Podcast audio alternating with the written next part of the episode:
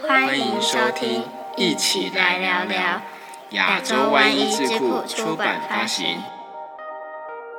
日平师在粉丝专业有分享一个非常特别的案例，对， 那我也希望日平师可以跟我们的听众来分享一下这个好关于隐形眼镜这部分。女生爱漂亮，或者对是不喜欢戴眼镜的，比如说像运动员等等，他们会长期的佩戴隐形眼镜。对，那这个可能就会造成了一些问题，嗯像是、呃，您有提到的一个例子，就是一个六十岁的阿姨，对，没她错，戴了这么久的隐形眼镜，对是不是有很多的问题产生呢？真的很多问题产生，因为对现在这个年代就是很讲究外表的一个年没代。错，嗯有 IG 啊等等这些的，所以大家都很在意外表。那个癌症超经典的，我都现在把它拿来分享给我的病人 们。因是为我发现现在的年轻族群，十五岁就开始戴隐形眼镜，我问了一堆，都是跟我说是十五岁，差不多哎、差不多。对，嗯然后他们在二三岁就开始有干眼的症状，嗯甚至已经有一些干到已经有一些新生血管出现了。好，比方说这是带到眼睛缺氧。嗯对，那隐形眼镜最熟知的就是副作用，就是越戴越干，因为它柔软，它含水量可能五六十 percent。对，但是水从哪里来？它放在隐形眼镜盒子里面，它是柔软的，对戴到眼睛上面也是柔软的。拿下来的时候，大家应该有经验吧？放在桌子上就干掉碎对碎的。那嗯为什么在眼睛上面是就是软软的？它吸你眼睛的水分，哦，对，所以越戴越干。还有它是大的片子，它对超过我们的就是角膜嘛，就对黑色黑眼珠的部对分。所以那眼睛它平常要健康的状态，它是靠空气嗯，好带氧。那你隔绝了空气，对，啊把它还有挡它住是了对，而且它是软式的，是大的的镜片。嗯那它也会，我们也还有一个是泪液交换，会带走我们的废物，嗯，带来一些养分。嗯哇，那这也是几乎有点隔绝掉。全部塞在里面，对对，但是软式隐形眼镜还是很方便的，因为它有它的优点，是，它就是很很好取得，嗯对，验片上面也是比较简单。嗯，那又有日抛型，嗯你清洁保养上面比较不用担心，就没有疑虑对，因为了，像硬式的一定都是配的，对，那你一定是要做清洗的。所以嗯，虽然知道硬式的比较健康，它比较小片，嗯然后它就是会滑动，对，那滑动会造成不舒服，但是泪水可以进来交换。是，对，所以这两个片子各有它的优优缺点点在，嗯对对。那大部分因为呃不舒服的广状况，所以大家都会选择软式的隐形眼镜。嗯，对，还有加上它可抛，还有有一些是是瞳孔放大片的关系，对哦所以大家都很喜欢。我自己有时候也是蛮喜欢的，嗯，但是长久，尤其是佩戴很久的时候嗯下来，它缺氧的状况，一个是干眼，第二个对就是刚刚说的那个六十岁阿姨，嗯，因为她是要来做白内障手术的。对，那我们在白内障手术的时候，至少在我们这间，我们会检查到一项检查叫做内皮细胞。嗯那跟大家介绍一下什么是内皮细胞。嗯，我们的角膜它分成五层。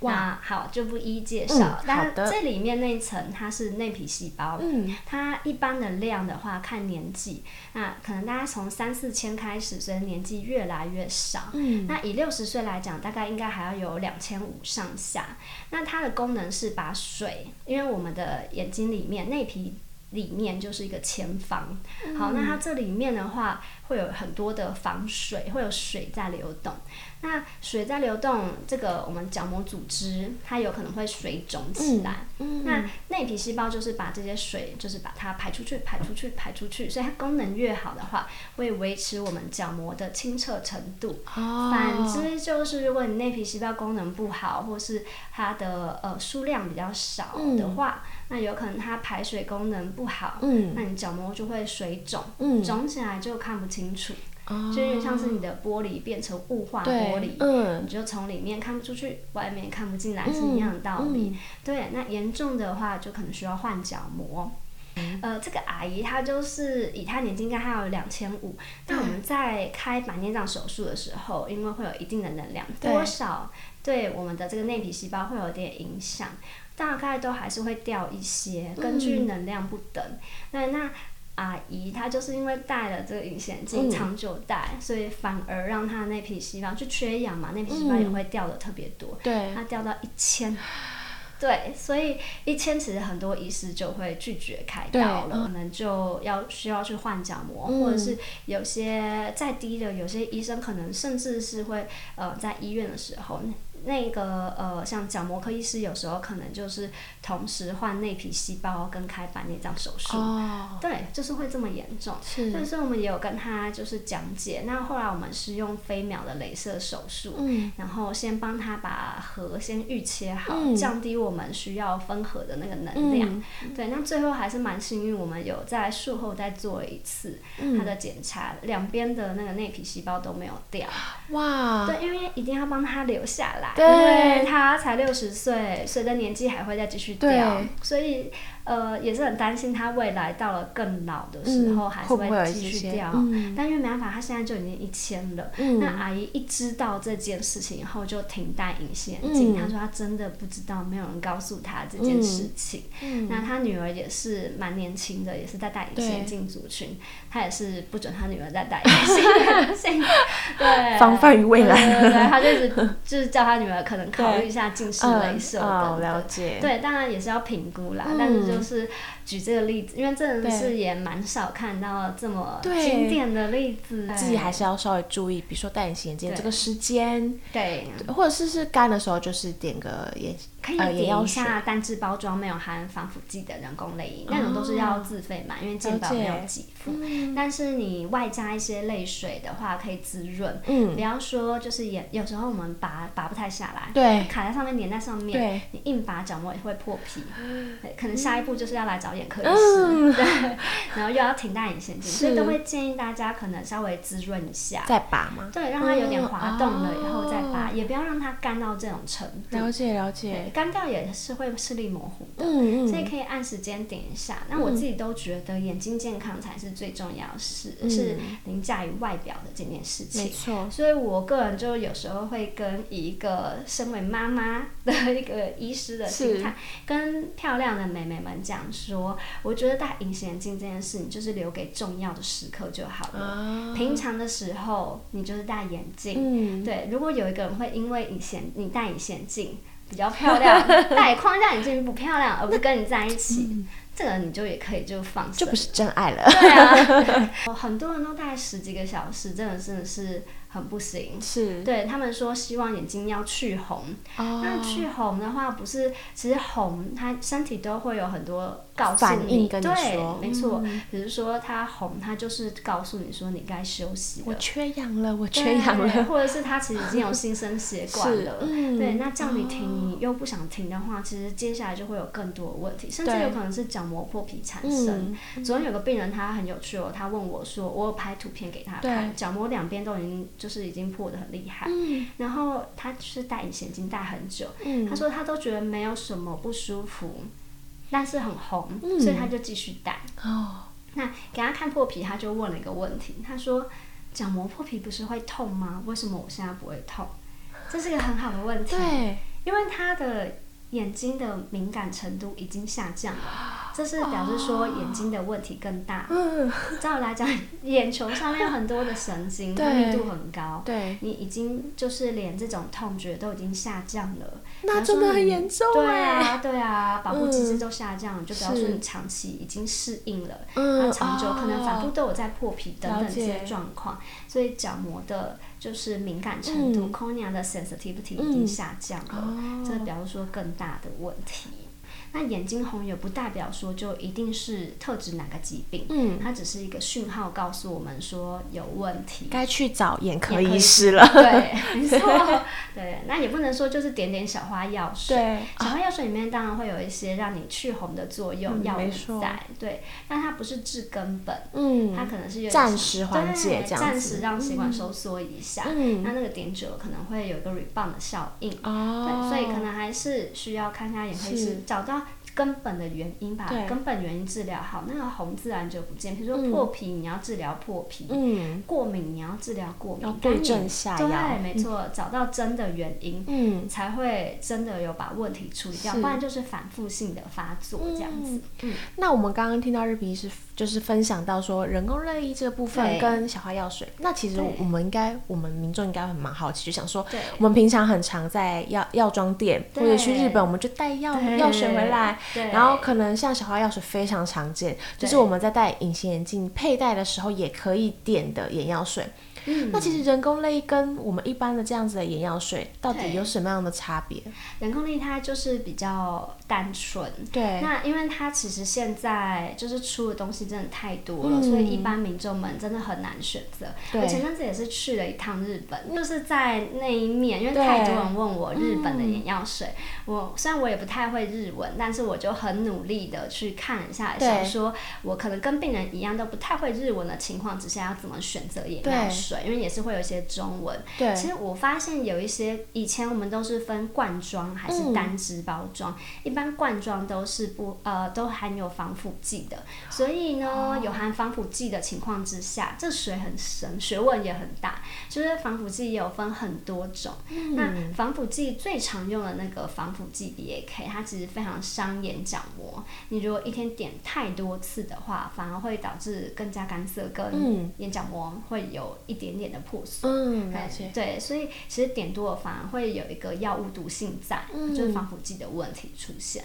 那现在也有推出一些是罐装但不对含防腐剂的。嗯，那美国上次有说一款眼药水好像点出问题，它就是罐装不含防腐剂的，嗯但是可能他们前面的一些部分没有做好，嗯哦所以可能会有感染的几率。所以我个人都还是比较推荐建人议工泪对，比较建议用单支包装的那种人工泪，嗯就是小小一支打对开扣回去，哦，二十四小时以内用完，然后不然就是没有用完的话就把它抛弃嗯掉。，了解。对，那大家都可以再挑选，因为现在就是有很多罐装也是没有含防腐剂。那如果你想要买这种的话，因为它跟点药次数相关，没有含防腐剂的你多点几次是还蛮 OK，因为它没有防腐剂的伤害哈、那如果是有含防腐剂的，你就要注意一下次数。是，好，因为可能不会像我们眼科医师一样知道哪一种药，或者是对，或者是像那种日本的药也太多，我也不知道它用哪一种防腐剂。嗯，那如果是国内这种健保或自费药的话，我大概就会知道说是用哪一家是用哪一种防腐剂嗯的，这种还可以给建议。是，日本药妆那种真的太复杂，然后看不懂的就可能会不知道。是好，所以你要去买药水，要知道说是买的是有没有含防腐剂的是版本。嗯，他们稍微会稍微有写，所以嗯如果可以的话，尽可能要知道自己买什么。了对，那解。呃，他们那边药妆卖的很多哈，都是呃成分很复杂的，比如嗯说有一点消除疲劳，嗯或者是维他对加一点维他命对，哦，对等，等，对。或者是会凉凉的。对，凉凉的，嗯对，那或者是说它有一点点抗过敏的一个效果在，嗯，对。那其实我自己在开药，其实我们都可以开得出来这相关的药。是，那我们是分成，比如说抗过敏就是抗过敏，对然后这个维他命就是维是他会命把它，分开的。对，是分开的。那因为他们可能也不是看过人以后再下药，所对以里面大概多少每种成分都会带着一点，嗯大概是这样。那我们刚刚听到日平师对介绍到近视雷射这件事情，，对在近几年真的是越来越普遍。对那也非常多人，就是有一些人会带着害怕的心理，就是说，哎、会不会有危险？对，会不会有副作用？会对不会有什么问题？对那有些人就是，哎、我们真的去施行完之后，就是，哎、嗯我重见光明，对直接一个对 HD 的这个状态。对对对这个部分的话，我觉得相对我们的听众来说，一定也是非常想了解的部分。对，因为疫情之后就是戴口罩嘛，对所以大家也都是会希望把眼镜拿掉嗯这样子，所以有发现疫情之后那个近视雷射的成长率真的是蛮好的。是，那其实它毕竟我们大家也知道它是一个手术，对，它不是一个就是只是一个治疗或者对是对对，嗯它不是一般的，所以我们还是要做过评估。嗯，以后才能知道说你适不适合。好，那适合的 case 的话，我们再根据它的条件，比如说有些人角膜不够厚，我们现在对有常见的有三个术式，嗯那最最近最夯、最多人选的就是那个伤口比较小的 Smile 手术。嗯对，那现在有推出了 Smile Pro 这样子，那 LASIK 就是大家很熟悉的，就是以前做皮瓣翻开来，然后打对激光镭射呢，把它盖回去的那一个嗯这样子。那现在比较多人会比较担心的是说，它有一个角膜瓣，嗯对担心会有掀开来的这个风险。好嗯，等等的，所以有些不想要有伴的，可能会先嗯选 Smile，、或者是有个叫 TPRK，或者是呃有些人叫什么 Smile TransPRK 之类都有。等等的，这三个术式，它就是消用镭射，然后去从表层开始一直往下消，哦，对，就是改变我们的角膜弧度，嗯然后借由改善我们的视力这样子。不过这个术式的恢复时间会比较长，因为它要等整个上皮就是再长过去。嗯哦各有优缺点，是因为呃 TPRK 它用的可能比较少一点点，就是它消掉比较少。嗯但 Smile 手术的话，它因为恢复的很快，嗯，那有很多我隔天回来都是看到，大部分都是一点零，哇，对，然后一周之啊这后么回来快一点二、一点五，很多欢迎看我们的病例。哇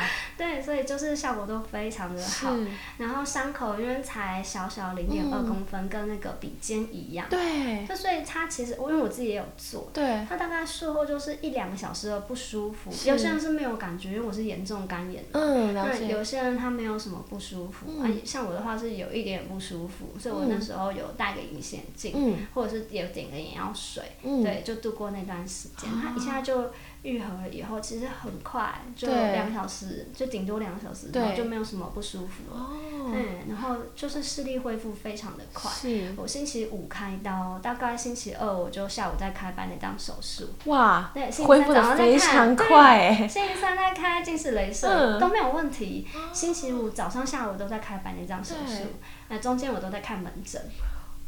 没有这个问题。哇对对对对，这对我来讲眼睛也是非常非常重要的，嗯，所没以。错，但是我那时候也很有疑虑，说那我星期二要不要把全部刀都挪走？对，但是后来真的很确定，星期一的时候就很确定星期二是可以手术的，没有嗯问题。嗯是，那像不舒服的部分，它是可能会眼睛比较容易干吗？或者有是点眼像睛是严重的干眼症，哦有点想要流眼泪，嗯刺刺痛痛的对那种感觉。嗯，对，就非常像干眼症发作的时候的是症状在。了然后滴解。滴眼药水，然后闭眼睛休息、嗯一段时间就好了，这样子。嗯对，嗯。那像它术后的保养的话，术后保养，因为三种类型有点不太一样。哦对，那我我们自己这边是做 LASIK 跟 SMILE 为主。嗯，对，那这两个保养都还蛮好保养，嗯因为 LASIK 它伤口比较大，对，那一般可能会比较不舒服个两三天，然后干眼症状会比较久。嗯，对，那 SMART 的话，它其实基本上看医师，好看医师的心脏程 度。有些人是建议三天可以碰水，我都建议两周。嗯对对，心脏比较小一 点。LASIK 的话，我们都建议他可能一个月的时候尽量不要下水这些嗯，的。哦，对了对，洗解，头注意一下，其实对嗯就好了。我自己觉得对日常生活没有太大的差别，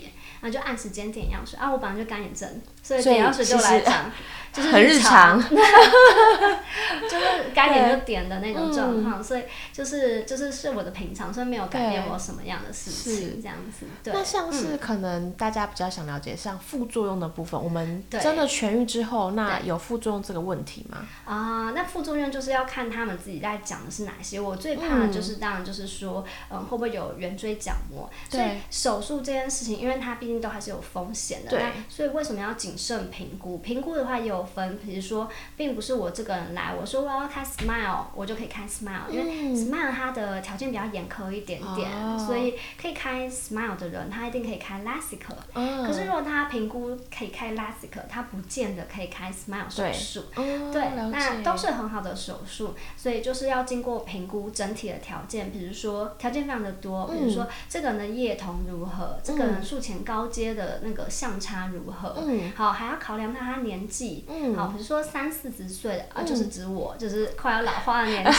我自己就帮我自己对留了大概五十的一个近视左眼，哦好，就是非主。主力眼的话，是我留了一点度数，让我自己可以就是不要那么的呃一下就做完就看尽模糊的嗯这样子。对，那所以在不同的年纪也有不同的考量在。嗯，对，了那解这个部分的话来做评估的话，我们就是会就每一项，比如说角膜的厚度啊、嗯散瞳厚啊，还有整体的条件、液瞳等等这些是会去做评估。那同时我们也会做一些，嗯比如说角膜地图仪，还有一个叫 Pentacan 的、去评估后角膜的一些状况。况，嗯那看是不是有可能是呃很早期的一个圆锥角膜，这种的 case 一定要排除掉。是或者是这些人的条件适不适合做，是不是有可能他是高风险，在术后产生一个圆锥角膜的？如果是的话，我们也是会不建议做，嗯或者是可能就会建议他们，或者是度数过高的，或者是不建议做的这些有角膜疑似问题的人，我们会建议他可能会真的很不想戴眼镜的话。有不戴眼镜的考量需求的话，那可能就是去做一个植入性的一个镜片，就是会有不同的方式进行这样。对对，就看他的、呃需求，因为嗯对有些人真的是有一些，比如说有些上班的地方好像也嗯会一种要求说，可能现在不要戴眼镜，或者有些人的工作，如果你是一个 YouTuber 之类的，嗯对可能他要一直要上镜，或是一个是艺人的话，对，他们总是会不能一直长时间戴眼镜，或者是对隐形眼镜戴出问题的。那嗯，需要处理的话，那我们可能就会建议，可能用这种适合他的方式，就是看以上这几种，他的条件嗯适合哪一种，哦再去建议他。所对嗯以我会去评估风险跟利益的部分。那如果真的是被退到的话，就是他真的很不不适适合，嗯，对，没错，所以呃，我们就是第一个要有认知，说这是一个手术。对那术后的话，如果是叶童大的人，他们可能术前也都会，我们都有问过他们。那术前其实就也已经 也夜间就会有眩光。对对，那术后的话，我们尽可能如果可以的话，条件我们光圈会给它留最大。但是有些人的瞳孔真的非常的大，哦嗯还是有可能会超过我们打的那个光学区域。哦那如果他能够接受夜间稍微有点眩光的对话，那当然还是可以开。那嗯，如果他是不能接受，或者是他条件整体评估建议不要做的话，那可能还是要再多考考量一下量一下。嗯对，没错，嗯，那像是我有听过一个说法，就是说，哎、有人有些人建议说是你。可能你有高度近视，比如说五百对度以上，对嗯再执行手术吗？还是说其实现在的技术也成熟了，那其实对你是轻度近视也是可以进行的？也是可以啊。就是呃，应该有一种说法是说低度数的可能不对建议做，或者是高散光的不建议做对 SMILE 手术。那其实哦我之前也有分享一些，嗯，低度数的不建议做 SMILE 手术的话，是因为它的透镜会太薄，嗯那可能在施作上面可能会比较不好夹取等等的。但我目前做到很低的度数，大概一百多度的话，嗯就是熟练的话，你很会分的医师有一定经验以上是的，我觉得应该都不会是太大的问题。哦对对，然后另外，因为我做了好几个了，嗯对，然后还有一些像高散光的，对那其实也不会有这个问题。其实你只要做好一个定位，嗯好头位摆好，然后定位做好，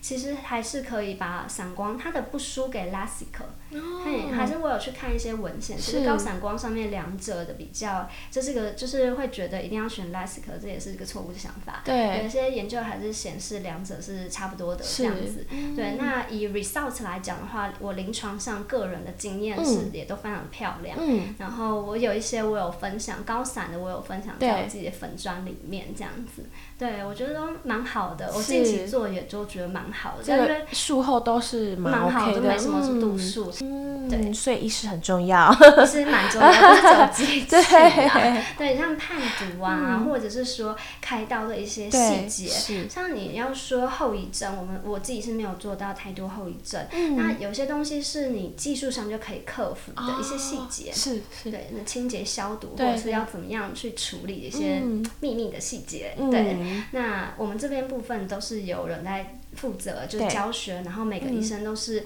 呃 qualify，就是是是合格的，嗯都知道该怎么样避免那些状况产生。嗯。所以很少看到那些的情况，我觉得在术后，就是你的度数已经就是 OK 了之后，嗯对我觉得在呃日常生活的这个习惯，我觉得还是很重要，因为你要很重要维持这个好的视力。对对，尤其像是呃二十几岁的人，他如果是比如说十八岁或对二十岁，他们做，因为他们还是有可能会有一点点近视产生，嗯，在刚成年的这段时间，所以你如果一直还是跟以前一样，一直狂看近的东西，对可能不久以后可能会有一些又增加近视，然后又少少的，你对还要去对对二修度数。哦，嗯，对，就会有点可惜啦。嗯然后另外就是，如果说做了很久的，好，然后又高度近视的，高度近视的做很久，比如说十几二十年，比较容易会有嗯对近视回退。哦，了解，对，不过现在随着呃技术的在更改，或者是是我们知道，如果保留大一点的光圈、光学区去的话，这个对比较可以降低近视回退的几率。嗯，对哦，那有一些回退了，刚刚好是四十几岁，嗯我也会鼓励他们不一定要二十、哦因为他们回退一点度数，刚嗯好是老花的年纪了。哦，所以对这个真的是嗯，呃成可以立让他的看一下近近的再清楚一点。哦。那如果把那个度数都消弭掉，他可能看远清楚了，可能中近距离又近的看不太清楚。哦，就是它是对等于说算是跟老化度数中和了吗？他没还是办法直接综合，嗯应该是说他那些度数，因为有一点度数，根据对不同度数，你看到的远方，对看到的清楚那个点是不一样的。哦那调节能力，老花嗯嗯就是所谓小朋友他们调节能力很高嘛，对老花就是我们失去调节能力，嗯那个睫状肌没力了，对它没办法把我们的水晶体变那个像一个凸透镜一样，没对办法忽胖忽瘦，哦去让我们调节看近看远。对，所以他可能比如说三百度人就是看三十公分清楚。对那当然看远方都不清楚啊，那他看近的可能到了他戴眼镜的话，嗯看远方清楚一样啊，他三十公分也会看不清楚，因为他没有那个调节能力。是了解了对解，对，所以如果是做完近视雷射，就有点像是你戴眼，有些人就会说看近好像有变差，嗯那是因为你以前就是看这边最清楚，那你现在把你看最清楚的点啊拉移到远远了对，嗯那剩下你中近距离这段距离，就是看你自己的肌肉、还是剩下多少调节能力。哦，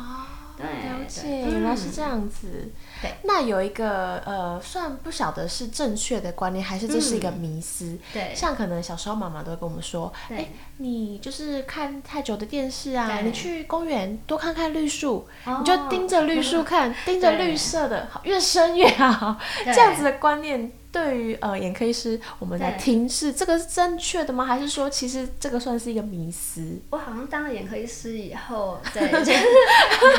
很多东西都蛮颠覆的。比如说以前的眼 球操，对现在就会觉得你眼球那边转来转去，嗯会导致里面有一些牵引力量，很怕自己会有一些状况出现。是所以这些以前那些事情，我好像也都没有在做啦。但我同意看远方这个部分。嗯，是。那颜色部分我没有特别的，就是任何 想要啊是去 comment 的部分。OK，对，了但是解。我嗯嗯、以前的话，因为大部分没有三 C 的年代，对那时候就大家就是会盯电视。对嗯但我发现小朋友，因为我现在有小孩，我发现他们很奇妙，就是他都看得到哦，但他们会越一直往前越走，来越往前了。对，就是一直会靠近那个电 视，对那这是不正确的。所以，嗯、我觉得中断一段时间去看远方，或者是说去公园里面跑跑跳跳，这个是正确的。哦，了解对，了然后眼解。睛真的不用转一 转，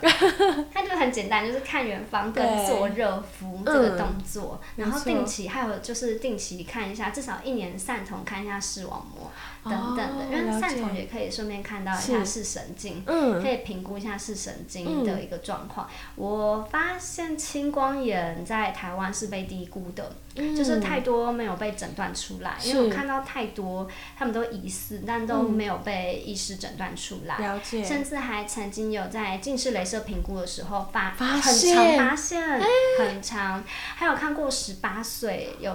青光眼的，这非常颠覆我们的想法。 18岁对、嗯对，然后那个十八岁后来有帮他做视野检查，对，对，但是他因为他视力还是一点零，但是非常非常明显。嗯，他那个是非常非常明显的，也有点后期了，因为他对视野都黑了一半，然后有帮他转到大医院去，因为他没办法接受，对他也不太能够理解这到底是什么，啊因为一点零你要知，你要让他们知道说这个是青光眼，真的是有点困难。对他就是小偷嘛，刚嗯刚又回到我们的话题，所以后来就是有时候会再请一个呃医院的医生再跟他们解释一下，嗯那个病人嗯后来就有去那边就开始是接受治疗，这了样子。解了解对。对，嗯，哇，所以我觉得如果听众就是刚好，比如对说你。了解说，哎、我的眼睛好像有什么状况，或对者是疑似，或者是像刚刚日平医师有说到，我对们可能一年做一个检查，就是对确认一至少下一次对你的视神经啊，或等等，你有没有这些状况？可能是你、呃不知道的，你对遗漏的嗯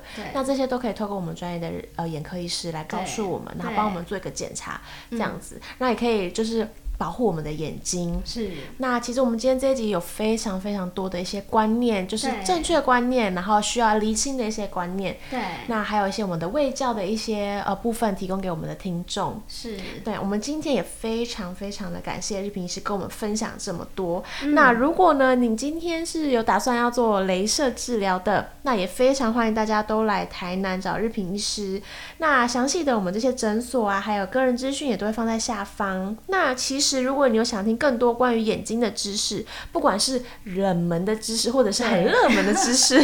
我觉得都很重要。对，那也没错欢迎大家呢收听日平师的呃 podcast 节目，就是 i doctor 对那是健康室。对，那欢迎大家去搜寻啊！谢谢大家哦，我们下次见，拜拜，拜拜。